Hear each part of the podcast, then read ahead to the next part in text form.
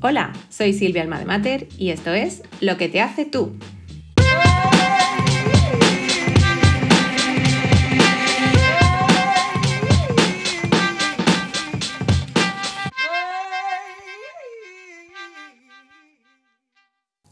Bienvenida o bienvenido al tercer episodio de Lo que te hace tú. Este es el tercer y penúltimo episodio de la mini temporada de arranque del podcast. Hoy nos acompaña la novelista Beatriz Fiore y te hablo de un tema menos denso que las anteriores entregas, aunque con un nombre un poco raro, el Huga en verano.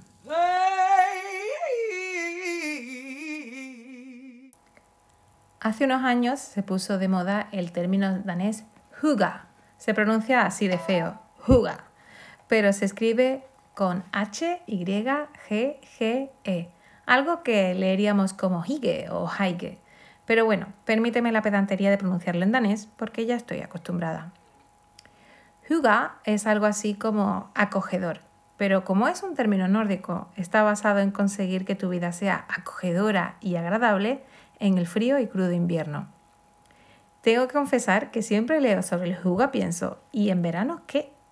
El verano no se presta a velas, calcetines calentitos, hornear bizcochos y mucho menos a las 4 de la tarde.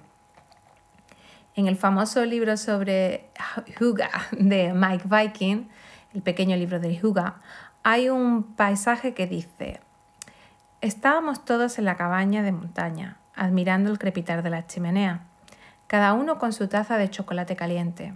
De repente alguien dijo, ¿podría ser esto más Huga? Sí, respondió otra persona, si hubiera una tormenta afuera. Ese fragmento siempre me ha recordado a las asfixiantes tardes de verano en Andalucía, donde el calor y el sol en realidad solo son como una tormenta, en el sentido de que es imposible estar fuera, o al menos incomodísimo y nada bueno para la salud. No me parece justo que solo los nórdicos tengan un sistema para disfrutar del clima difícil, así que se me ocurrió la idea de hacer un post sobre el juga en verano.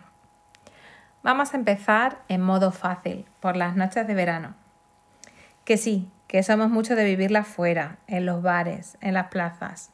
Pero la pandemia nos ha vuelto más caseros y además muchos tenemos niños pequeños, así que creo que será útil. Las cenas de verano se prestan al tapeo, un poquito de esto, un poquito de aquello, todo más bien fresquito. Parece una tontería, pero tomarte 5 segundos y sacar las cosas de sus recipientes y ponerlas en cuencos bonitos hace que realmente sepan mejor.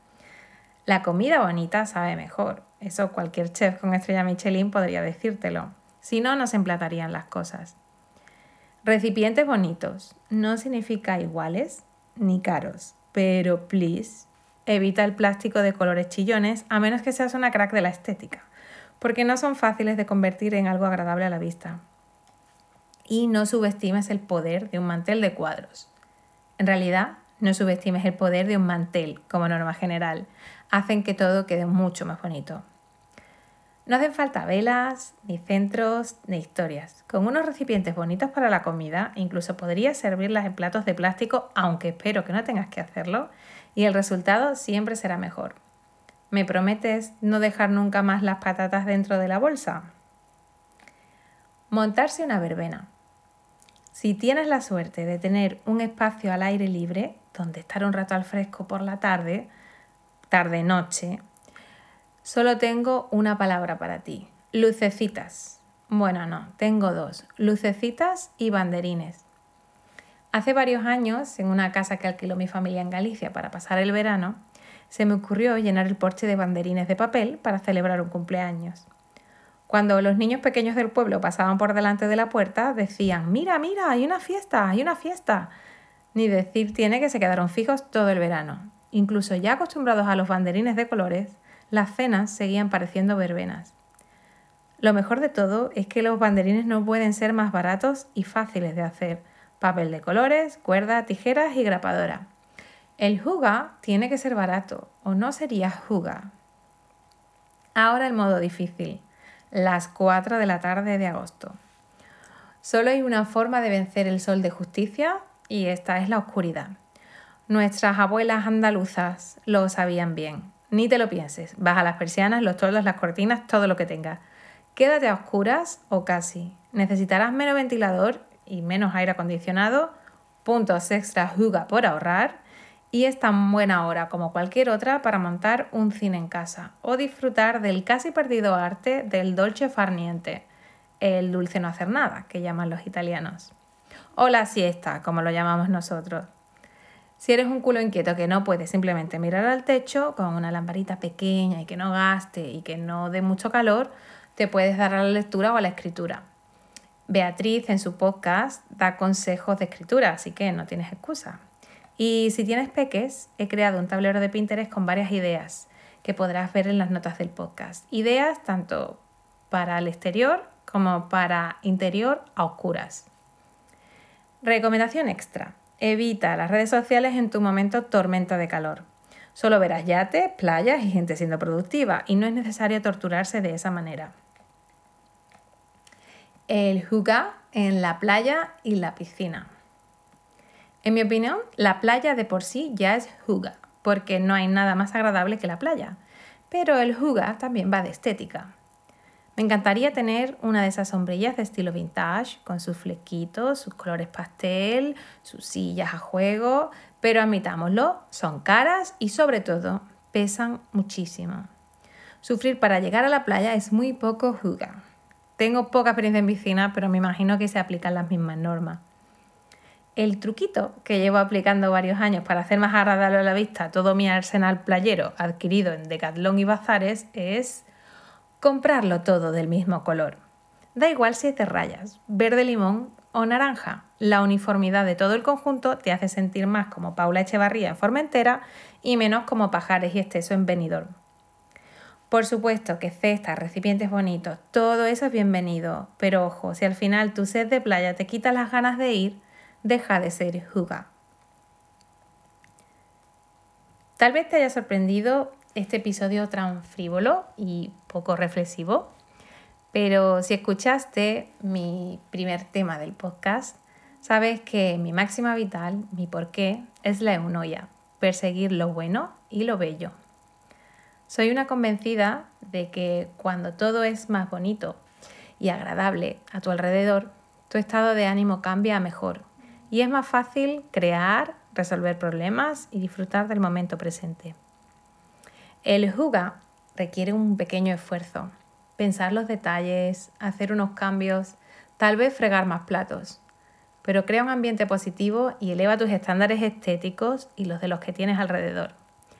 Al final, el esfuerzo del juga se ve recompensado en unos recuerdos mucho más vividos y bellos.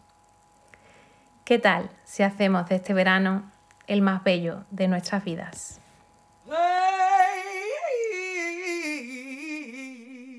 Hoy estamos con Beatriz Fiore, escritora de novela romántica y contemporánea y mejor persona.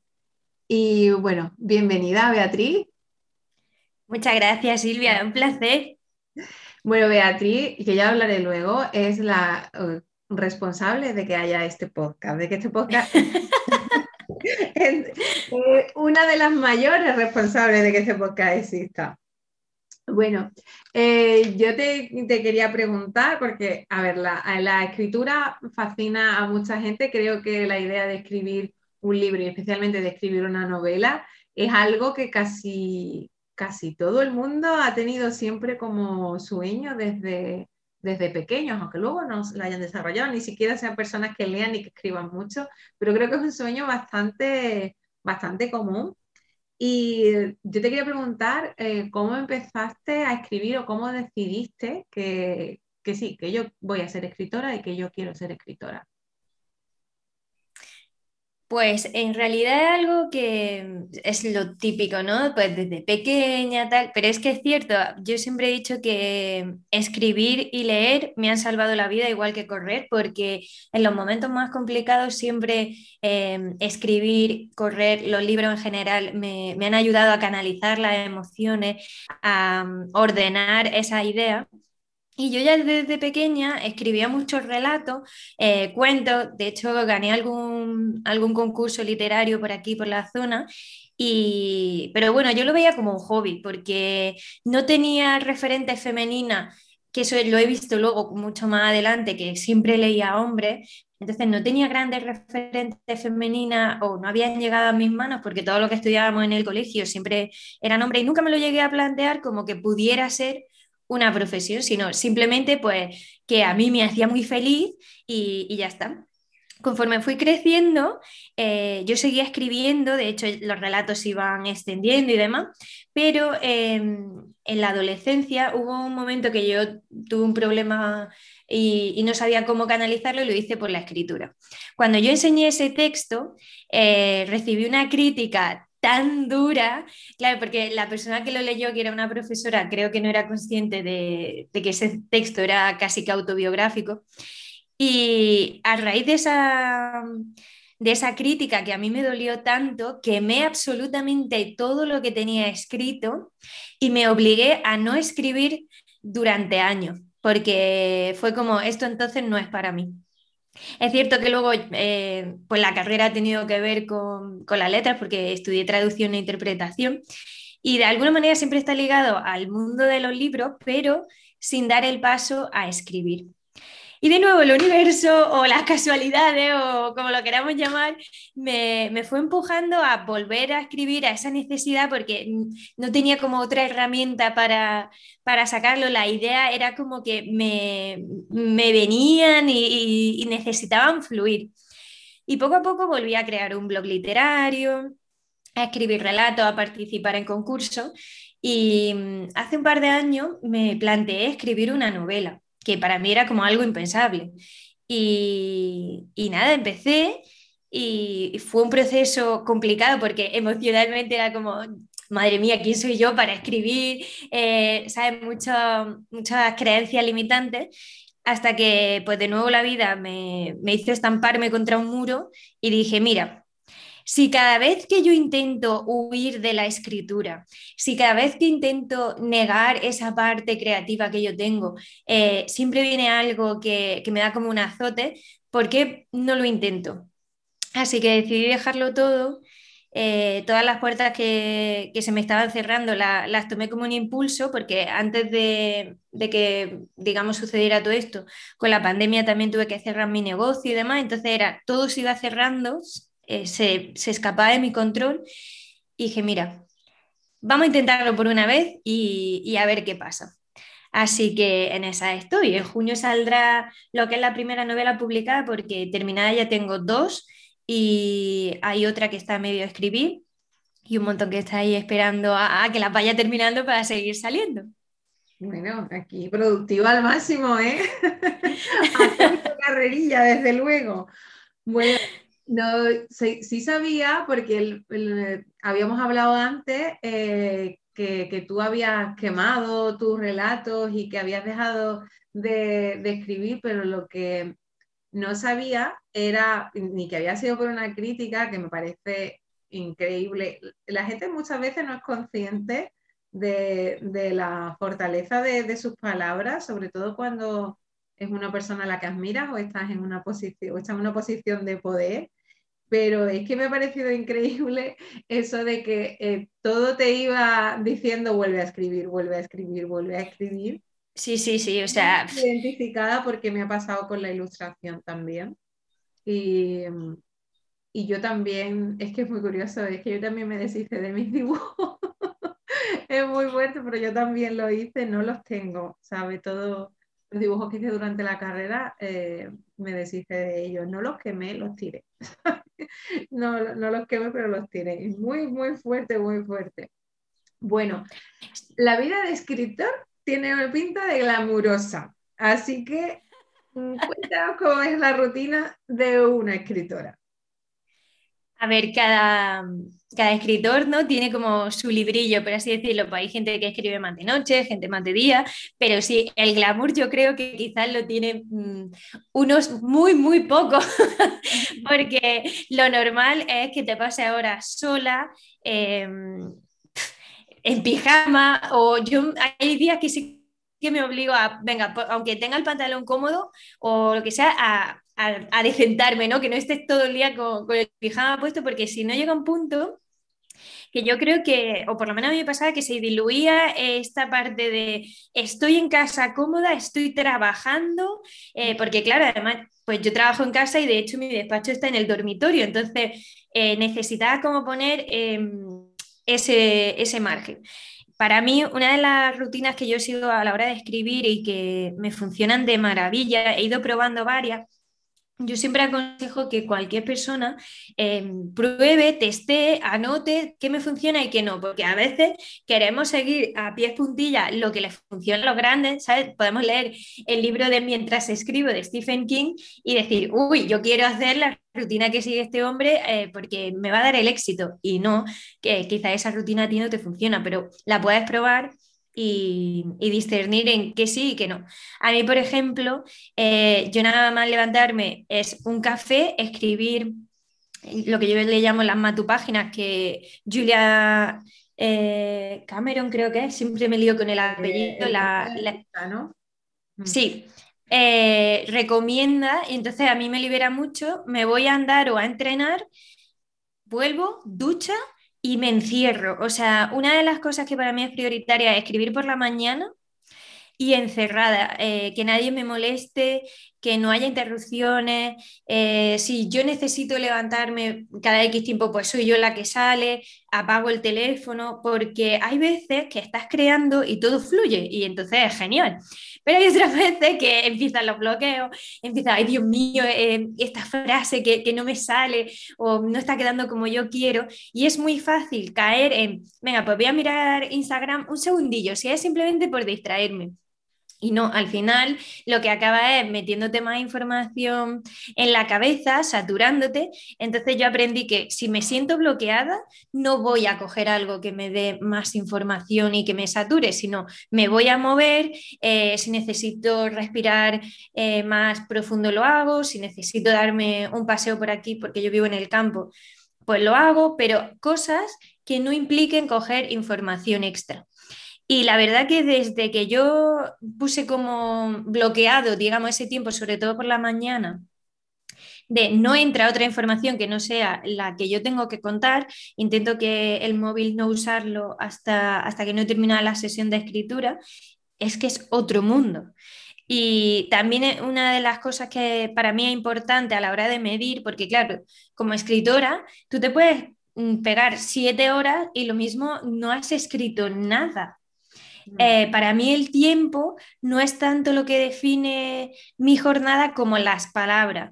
Mm. Eh, yo me propongo, eh, por ejemplo, siempre digo, entre 2.500 y 3.000 palabras tengo que escribir al día, como mínimo. Si escribo más, pues genial. Pero si no, eso. Entonces, claro, es como mm, un poco una motivación. No sé si esto me viene un poco del mundo del running, que cuando voy corriendo siempre es como, antes de parar, venga, cuando lleguemos allí vemos cómo nos encontramos. Venga, cuando lleguemos a tal. Y, y a mí me funciona porque tengo algo con lo que medir mi trabajo, independientemente de que eso haya que corregirlo más tarde, puedo decir, vale, he estado cinco horas, pero han sido cinco horas productivas, o he estado dos, o he estado siete. Y también me ayuda a, como la llevo traqueada, eh, tanto el número de palabras que escribo como el tiempo y las sensaciones, eso también me ha, ayudado a ver que hay ciertos días del ciclo, porque pues somos cíclicas, en los que yo ya sé que mi rendimiento va a bajar.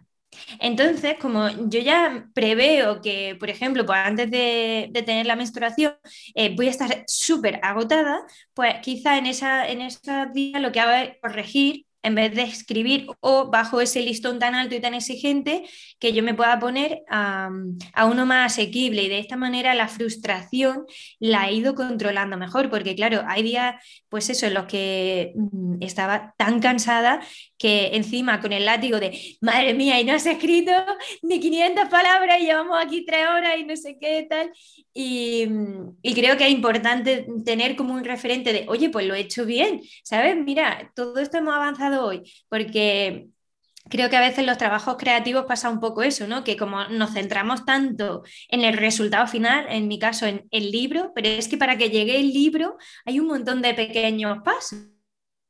Eh, entonces, para mí esa sería como la rutina que me funciona. vamos, la tiene súper estructurada. Sí, mucho ensayo y mucho error. Al final, o sea, mucho tiempo probando que sí y que no. y, y, con eso, pues es con lo que me funciona. ¿Cuánto porcentaje de tiempo, ya esto es una curiosidad personal, aunque me imagino que a la gente esto le causa la curiosidad, hay mucha parte, digamos, de hacer volumen, de escribir, pero también hay una buena parte de, de investigación y de corrección, que eso también se tiene que llevar bastante tiempo, ¿no? Sí. De hecho, por ejemplo, la, novela que yo voy a sacar en junio, El misterio de la caja verde, em, he tenido que investigar mucho porque hay una parte de la historia que está centrada en, en los años 70. Cosas tan eh, y está en Madrid, ¿vale? Entonces, cosas tan sencillas como eh, si yo quiero que mi protagonista pase por el templo de Devot, ¿en qué fecha se, inauguró el templo de Devot? Porque lo mismo yo la estoy poniendo que ha pasado por ahí y no estaba todavía, que fue inaugurado en el 72. Entonces, por ejemplo, tuve que cambiar porque de primera yo quería que fuera en el 70. Y entonces iba mucho tiempo para la ambientación.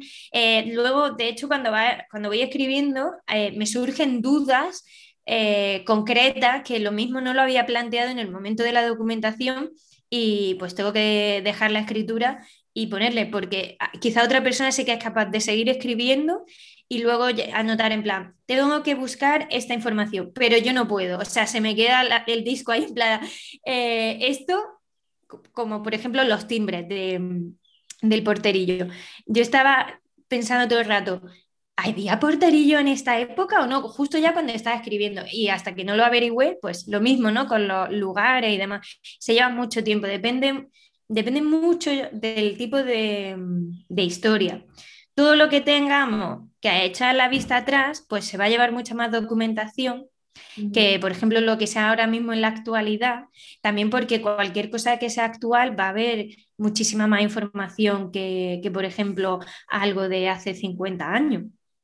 También si no es lo mismo escribir, imagínate, de una ciudad en la que tú hayas estado, de una ciudad en la que no. Tienes que entonces empaparte de fotografía, de historia, de cómo hablaban, de qué se cocina, porque mm, hay una gran parte de ese trabajo que en realidad el lector como tal no ve que yo te ponga, que yo ponga, ah, pues esto se inauguró en tal fecha, esto en tal, esto tal, sino tú lo necesitas saber para desarrollar la historia y que no meta la pata, pues eso, al introducirla en lugares que lo mismo no existían o, o gestos que igual en esa época todavía no se hacían.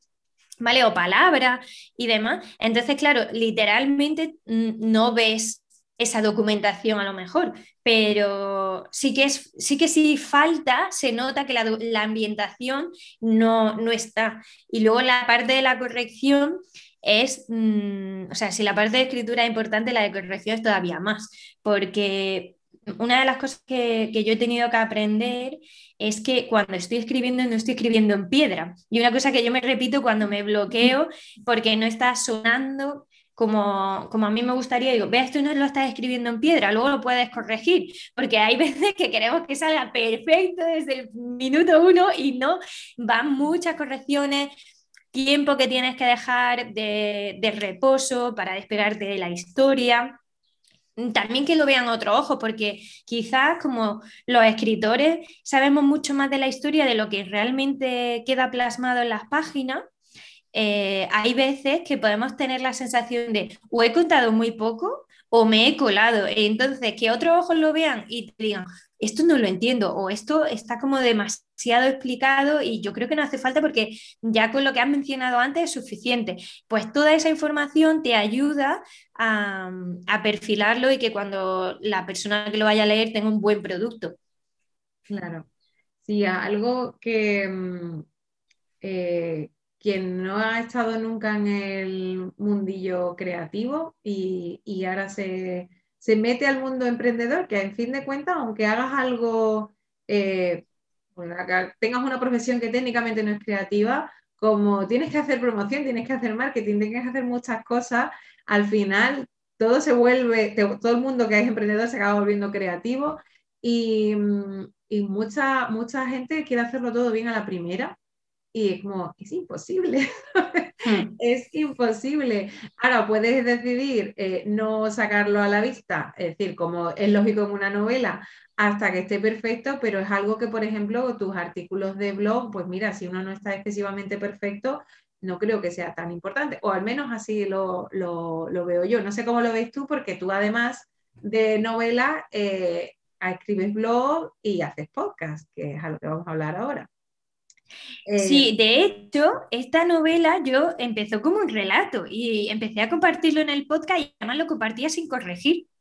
Eh, entonces, de hecho, de lo que había en el podcast, mucha, o sea, la esencia de, la parte esta que compartí sí que está, pero muchísimos datos han cambiado, eh, el orden, precisamente porque fue como un juego de, ah, bueno, como en mi, en mi, podcast siempre comparto un relato, pues fue como un juego que fue surgiendo, de, se fue alargando, se fue alargando, se fue alargando, hasta que terminó en una novela, pero para mí fue un experimento brutal de cara a decir, ves, eh, puedes publicar algo o puedes hacer algo y con el tiempo se corrige y no pasa nada. En mi caso yo lo quise compartir, pero no tenía por qué, por qué compartirlo si no quisiera. Y yo creo que muchas veces ese perfeccionismo nos frena.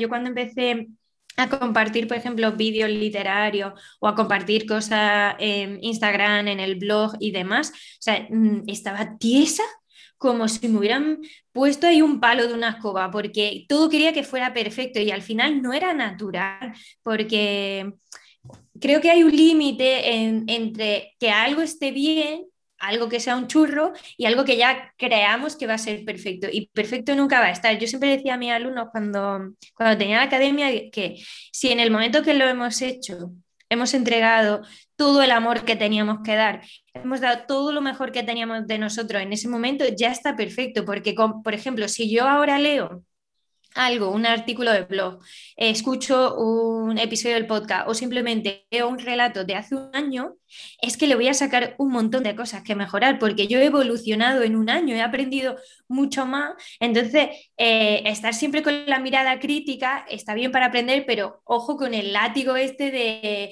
es que no soy lo suficientemente perfecta. Sí, eso es, mm, es ese creo que es el mayor problema, además lo tenemos más la, creo que lo tenemos más las mujeres que, que los hombres, somos mucho más perfeccionistas. Y, mm, y, una cosa relacionada un poco con esto, con cómo nos vemos las mujeres, es eh, aquel vídeo que hiciste eh, donde dijiste que, que, te había costado mucho aceptar que eras escritora de, de novela romántica. Hmm. Y, en, y, en, un principio cuando vi el vídeo dije, bueno, pues no es para, no es para tanto ese momento de aceptación, pero luego me di cuenta de que yo llevaba mucho tiempo sin leer novelas. Em, sí que leía no ficción, y no ficción siempre leo un montón desde hace muchos años, pero las novelas me costaban y me di cuenta al tiempo, ¿eh? no fue ni siquiera cuando tú sacaste el vídeo, fue un poco de tiempo después de que no estaba leyendo novelas porque las novelas que me apetecía leer eran novelas románticas y yo me estaba, digamos, como forzando a leer otro tipo de literatura como a más, voy a decir como si fuera más adulta, porque no, hmm. consideraba que la, que la novela, que la novela romántica, que era algo que había leído mucho en mis 20 años, pues ahora que ya me estoy acercando peligrosamente a los 40, pues que fuera algo todavía lógico de, de, leer a mi edad y me abriste mucho los ojos al respecto. Digo, no estoy leyendo todo lo que me gustaría leer porque no estoy leyendo lo que me gustaría leer. Y, creo que es porque todavía tenemos esa, esa idea en la cabeza de que lo femenino es como particular y lo general es lo masculino. Y no, sé, ¿qué opinas tú al respecto? Te voy a meter ahí, opina. Sí, sí, sí. De hecho, es que yo sigo pensando que hay un problema de mm, etiquetar, porque además mm, no es que ahora eh, haya o cada uno decida si es feminista, no lo es, es que encima está la etiqueta de la buena feminista y la mala feminista, ¿sabes? Mm. Que, es ya el colmo. Entonces, eh, a mí me pasó con la novela romántica, de hecho, es que todas las historias que yo cortaba porque no quería que apareciera el amor por ningún sitio, porque mis protagonistas no se podían enamorar, no eh, podían ser débiles en cuanto al amor, no tal. Y fue o sea, era una lucha interna, hasta me llevó mucho tiempo darme cuenta y es que claro, siempre había yo había leído mucha fantasía, muchas novelas románticas, eh, contemporáneas en general, pero a mí me nacían mucho las historias, porque a mí lo que me gusta escribir es de las relaciones, ya sea de familia como de pareja, porque cada una es un mundo. Y la novela romántica quizá está muy perjudicada en cuanto a su imagen porque eh, efectivamente la han catalogado durante mucho tiempo como novela solo para mujeres e incluso eh, llegué a leer en una entrevista a Megan Maxwell que le decían que a ella escribía mm, porno para amas de casa. O sea, es muy heavy.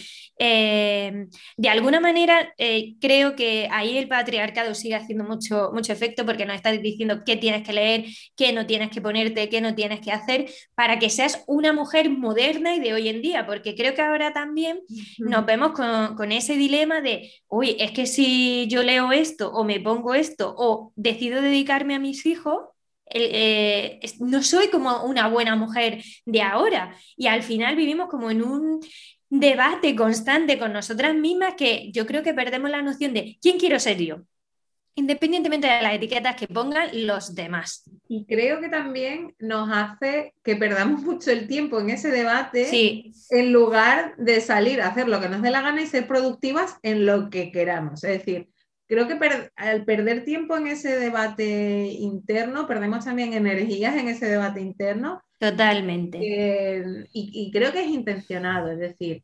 eh, como ya la idea de la subyugación se ha perdido, eh, creo que ahora mismo nos están metiendo en esa idea de la lucha interna, dudas internas para que sigamos un poco a la zaga. No sé si es, si hay una persona que, lo decide, pero creo que en líneas generales eso es lo que, lo que veo que, que pasa sí, sí, sí, totalmente. Mm. Lo has contado antes que tu, novela, eh, El misterio de la caja verde, eh, surgió del, relato del, podcast. Eh, ¿Cómo surgen en general tus ideas? Así como, así en general, ¿no? ¿Cómo, te surgen tus ideas para, para las novelas? Pues el caso es que ellas me llaman sé que parece como extraño, pero, mm, o sea, me pasa mucho cuando estoy haciendo cosas, o sea, si yo me siento, por ejemplo, ahora digo, venga, a ver qué se me ocurre. Eh, puedo empezar a tirar ¿no? con herramientas de, venga, pues quiero que sea algo eh, gracioso y que ocurra en este lugar. Y entonces empiezo a darle vuelta y puede surgir algo. Pero lo normal es que yo tengo una libreta enorme llena de, ideas que, de repente me aparece y digo, ostras, está, ¿y si pasa esta historia con este tipo de chico, esta chica, esta familia? ¿Cómo, cómo surgiría? Y, se me va desarrollando en la cabeza y entonces la anoto, digo, bueno, la dejo ahí para el día que, que la pueda coger, lo mismo, surge, que lo mismo no. Y muchas de ellas también vienen pues, por cosas que veo, eh, que escucho, por eso para mí es muy importante lo de apagar el teléfono de vez en cuando. Yo de hecho eh, siempre busco eh, islas de creatividad, que es como lo llamo, de apagar tele, apagar móvil y estar X tiempo eh, desconectada del mundo porque de alguna manera a veces entramos en esta dinámica de mm, tengo que publicar en redes, el blog, el no sé qué, el no sé cuál, y, se pierde un poco. Y para mí las ideas llegan cuando vivimos. De hecho, creo que me di cuenta cuando, cuando el confinamiento que había maneras de expresar que se me atascaban porque me estaba faltando el vivir. Eh, tú cuando vas a un sitio, sobre todo cuando son nuevos, eh, de repente los sabores te recuerdan a algo, te evocan una historia o el movimiento de, esas personas. Yo a mí me encanta observar a la gente y de alguna manera eso al final acaba apareciendo en algún personaje. En este caso, el misterio de la caja verde, esto fue muy anecdótico, normalmente no suelen salir así, pero em, el comienzo de la historia es real. Es decir, en mi casa, cuando nos pudimos juntar después de la pandemia, bueno, más que después de la pandemia, del confinamiento, apareció una caja verde eh, porque mis abuelos estaban haciendo eh, una limpieza en un, en un piso que querían alquilar y apareció una caja verde y mi abuela estaba, pero ¿y esta caja de quién es? Y esto no sé qué, y, y, todos estábamos debatiendo qué podía pasar, de quién era, qué había, pero eso fue lo único real. Luego ya todo lo de la historia eh, fue totalmente inventado, pero nació de ahí, de una situación pues que vi dije, ay, pues mira, estaría gracioso hacer algo así con, con un relato, yo pensé un relato. Pero ¿qué pasa? Que cuando eh, en el relato yo abrí la caja, en ese momento a mí me surgió otra idea que, del contenido de la caja y ese contenido daba pie para mucho más. Y fue así como poco a poco se, se fue prolongando, pero sobre todo es estar atento a, a, esas ideas que vienen, porque hay un montón de veces que dice, ay, se me ocurre hacer mm, X cosa, ¿vale? Incluso para cocinar en casa o ir a un sitio, lo que sea, pero como no lo anotamos, llega un punto que se olvida. Porque yo de hecho hay veces que repaso la libreta y digo, hondo, no me acordaba yo de, que se me hubiera ocurrido esta historia. De hecho, la tengo cerca de la cama porque mm, hay veces que, sobre todo en el duerme vela, se me ocurren un montón de historias. Entonces necesito apuntarla o no duermo. Conduciendo, conduciendo, que no, no, no, la, no la escribo conduciendo, sino después, o hay veces que mi chico se me da de la risa porque si me pilla conduciendo y, él no está, le llamo, como tenemos el mano libre del coche, y le digo, pon a grabar esto para que, para que se quede pillado y ya está, o cualquier cosa. Pero lo importante es que incluso una palabra, eh, yo por ejemplo, para los relatos de la próxima temporada del podcast, me gustaría que en, en esta han sido como lo que iba surgiendo, pues la siguiente me gustaría que estuvieran todos relacionados con una palabra. Entonces, claro, ya te vas como condicionando de, ah, pues si yo quiero que sea esta palabra, poco a poco vas viviendo y van viniendo esas historias, pero es súper importante tener esos momentos de no tele, no móvil, eh, silencio, experimentar, porque llega un punto que, que si no la saturación no nos deja escuchar a nuestra propia voz. Sí, estamos excesivamente rodeados de, información y yo soy muy fanática de absorber información también. Te digo que una capacidad esponjil, pero aún así eh, hay momentos y además cada, vez más eh, que por las noches mm, a última hora necesito apagar el teléfono, pasar del Instagram y de los mensajes directos y de todo, porque porque hay momentos que hay que desconectar un poquito del mundo, ¿no? Y estar un poquito hmm. también con... Y aparte que es una, una época, una, una, época no, una hora muy buena de la, de la noche porque estás entrando en ese estado que tú dices de duerme vela, em, que es el de las ondas alfa, ¿no? Del cerebro, cuando te vas quedando dormido, ahí eh, surgen una cantidad de conexiones y de ideas buenísimas. Yo lo que pasa que es que caigo dormida a plomo y normalmente a mí me sucede eso por la mañana, pero por la noche no, no tanto. Bueno, vamos a las preguntas oficiales de este podcast, que eh, son eh, más puñeterillas. Venga. La, la primera es, eh, ¿qué crees que es lo que te hace tú? Vale.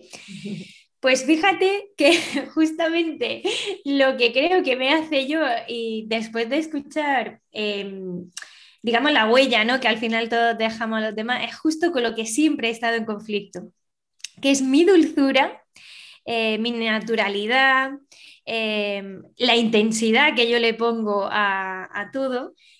Con eso siempre está en conflicto, porque yo quería ser una mujer fría, dura, seria, de estas que vemos en las series de altas ejecutivas con su falda de lápiz y su americana, que es de hierro y nadie puede con ella.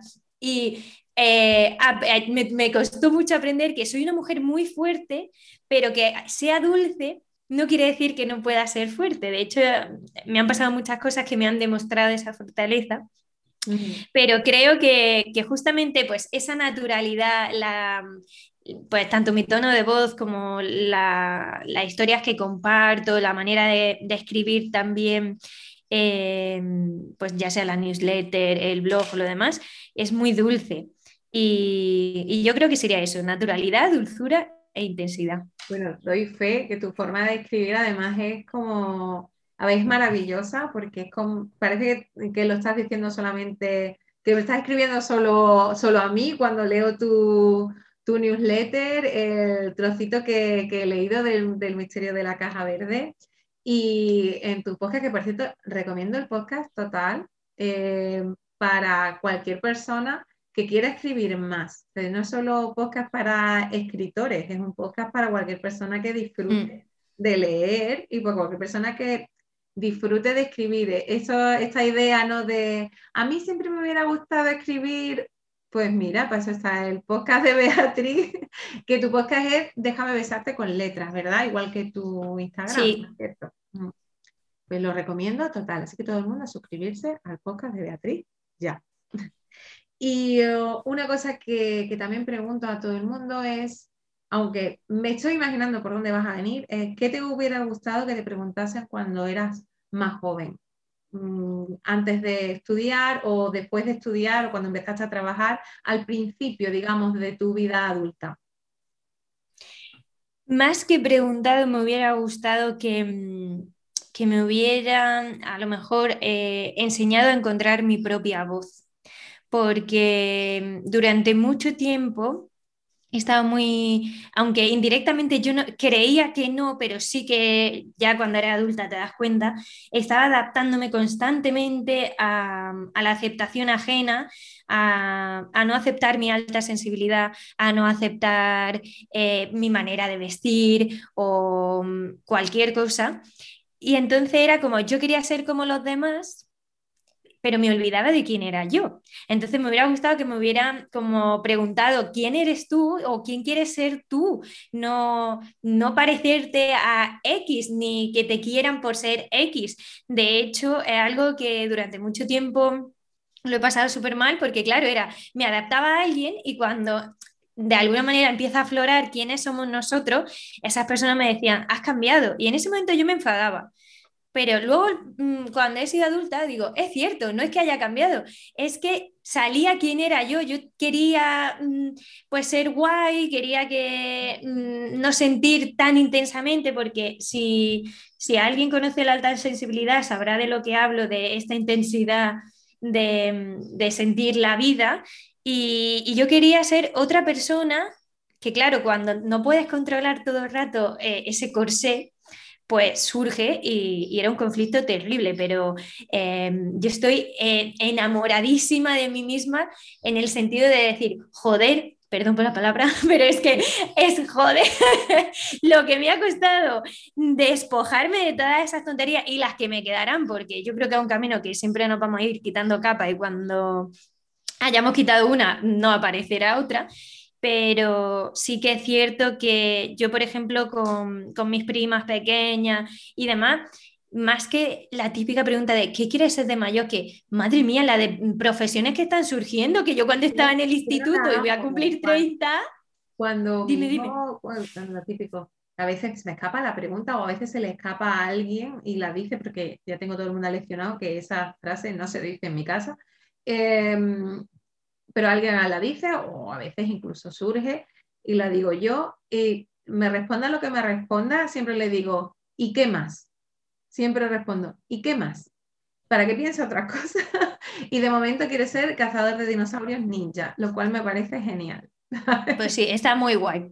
Es que es cierto, ¿no? todo el rato yo me daba cuenta, por eso en el podcast eh, y tanto en mi cuenta de Instagram también lo animo, eh, seamos unas disfrutonas de la lectura, seamos unas disfrutonas de escribir, porque constantemente ya desde pequeño las clases escolares, extraescolares, perdón, están enfocadas a, para cuando seas mayor, esto para tu trabajo te va a ayudar. Todo lo que aprendemos es para nuestro trabajo. Mm, y si parece que estudias algo que es simplemente por amor al arte, ¿sabes? De, porque me apetece, oye, pues ¿Y eso cómo lo vas a aplicar en, tu trabajo? Oye, es que no lo tengo que aplicar todo, es que mi vida va más allá del trabajo, es que yo soy una persona y todas tenemos inquietud y lo mismo. Mm, yo qué sé, te apetece aprender a hacer sushi y no porque vaya a montar un restaurante, sino simplemente por el placer de cocinar. Sí, sí, totalmente. Es, es muy divertido además hacer sushi en casa. Especialmente cuando es pequeño. Bueno, y para terminar, porque aquí somos muy profesionales, pero también aquí hay que disfrutar. Y eh, igual que termino todas las cartas con la inspiración random, aquí hay que terminar todos los podcasts con inspiración random. Así que bueno, en tu caso es muy fácil porque nos puedes decir un montón de, novelas y, de otras o y de películas y de historias que son solo para disfrutar, porque lo de disfrutar también es lo tuyo. Eh, dinos, por favor, una o dos eh, cosas, me da igual que sean novelas o que sean películas o que sean canciones, que sean totalmente random, que sea solo para disfrutar, que simplemente sea algo que te guste muchísimo. Vale, pues hay una canción que es mi canción favorita de la historia del mundo mundial, que es Como si fueras a morir mañana de Leiva. Pues yo os aconsejo que os pongáis esa canción a todo lo, a todo lo que el volumen o los cascos, lo que queráis, y saltéis, gritéis, bailéis, pero sin la concepción de tengo que hacerlo bien, eh, el movimiento de la cadera, el movimiento del brazo. No, no, sentir la canción y, soltar, ¿no? Es que a mí me parece súper liberadora. En cuanto a cosas random así que, es muy de disfrutar, eh, pasear, por favor, sin el móvil, porque todos tenemos tendencia de, uy, qué bonito, voy a hacer una foto para compartirlo, o voy a hacer una foto porque luego para la newsletter o para yo no sé qué leche me, me vale. Entonces, un paseo o correr a la que le apetezca, eh, cualquier ejercicio que nos active el corazón, paseo me refiero a no ir de tienda ni ir comiendo pipas, sino paseo que nos active el corazón, eh, sin música, sin nada, escuchando, si puede ser en un parque o en algún sitio así más natural.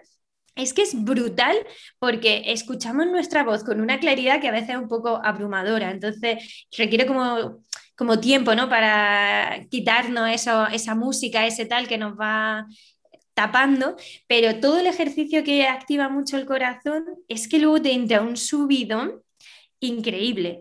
Y en cuanto a libros, yo siempre, siempre los, recomendaré, lo hemos mencionado antes, el, libro del Camino del Artista, independientemente de que queramos vivir de, del mundo del arte, sea cual sea. Ese libro es liberador. Eh, te ayuda mucho a encontrarte en ciertas situaciones de por qué creo esto, por qué mm, no estoy dibujando si me apetece, aunque yo no quiera, eh, pues eso, dedicarme a la ilustración o a pintar, porque podemos disfrutar de las acuarelas, de leer, de escribir, de lo que sea, simplemente por eso, por el placer de leer. Entonces, para mí, escuchar, bueno, no tiene que ser esa canción, pero una a tope, bailando sin esta concepción de tengo que bailar súper bien y hacer algún ejercicio al aire libre en el que se nos active el corazón y sin tener música ni nada que nos, como que nos desconcierte, eh, para mí son de esas dos cosas súper, súper disfrutonas. Y bueno, que escuchar podcast está muy bien, pero a veces hay que andar sin escuchar nada, porque, porque solemos decir, voy a dar un paseo y aprovecho. aprovecho. Si lo aprovecho, lo aprovecho, nos mata. Multitarea y a veces, bueno, es verdad que está muy bien una forma de hacer multitarea, pero si lo que tú dices de, de, mm, de vez en cuando, aunque sea, a dar un paseíto sin sin tener distracciones, solamente pendiente y mindfulness ¿no? de, lo, de lo que tienes a tu alrededor, pues... Eh, bueno, y es que si encima, si encima hacemos, eh, normalmente tendemos siempre a repetir el mismo recorrido, pues si lo, simplemente ese mismo recorrido lo hacemos al revés y sin música ni nada que nos distraiga y observando lo, lo que hay alrededor, es que os juro que hay veces que dice, ¿y cuándo han puesto esto aquí? ¿Desde cuándo está esta tienda? ¿O desde cuándo están estos árboles en este sitio? Aquí había esto. Es que hay veces que vamos tan en piloto automático mm. que yo lo, o sea, yo, eh, a mí me pasa en la adolescencia que iba siempre en el, yo soy de pueblo, entonces iba siempre con la música porque no quería pensar y, y decía, es que veo bultos para no chocarme, pero no soy consciente ni de con quién ni qué me estoy encontrando. Y creo que nos pasa un poco a veces con esta multitarea de, venga, me voy a pasear, pero me pongo un podcast de yo no sé qué y voy anotando en el móvil esas ideas que, que surgen de ese podcast para luego implementarla en mi negocio o para mi podcast o para no sé qué, para no sé cuál. Y, y entonces llega un punto que el momento de disfrutar por disfrutar, ¿dónde lo hemos dejado? para la siesta. ¿eh? Yo creo que lo único que nos permitimos casi de disfrutar es ver alguna película y la siesta. ¿eh? Todo lo demás, casi que lo hemos dejado, eh, tiene que ser productivo. Y no todo tiene que ser productivo. No. hay que disfrutar y hay que hay, que, y hay que apreciar las cosas que, no son productivas en, la vida. Eh, bueno, muchísimas gracias, Bea, por, la entrevista, porque siempre es un placer increíble hablar contigo. Y no sé si para cuando sale este podcast ya ha salido la novela, pero en cualquier caso, mm, te deseo lo mejor, lo mejor, lo mejor. Y yo, por supuesto, estoy deseando leerla. Ya sabes que para mí charlar en el podcast, o en general, a mí con lo que me gusta es charlar, y más si es de cosas así, eh, pues que me encantan tanto como, pues que, como que seamos unas disfrutonas, que vivamos la lectura, la escritura, todo, eh, es un placer siempre. Bueno, pues muchas gracias, Bea, y un besito. Chao.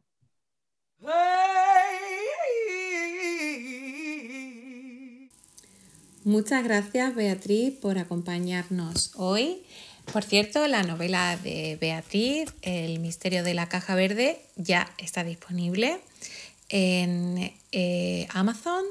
Y muchas gracias a ti por escucharnos, por acompañarme una vez más en el podcast. En las notas del podcast en almademater.com encontrarás enlaces a todas las cosas que hemos mencionado durante el episodio. No olvides suscribirte para no perderte el próximo episodio dentro de dos semanas y mientras tanto puedes apuntarte y suscribirte a la carta de Alma de Mater, mi newsletter de los domingos, que no es una newsletter, es la carta que te escribía tu amiga del instituto. Si estás escuchando esto, entre comillas, en directo o durante el verano de 2021, te encontrarás con unas cartas un poco particulares y te dejo que te suscribas para descubrir los detalles que saldrán los lunes en lugar de los domingos, una semana sí y una semana no. Es una sorpresita. También me puedes encontrar en todas las redes como arroba alma de. Hasta el próximo episodio. Un besito. Chao.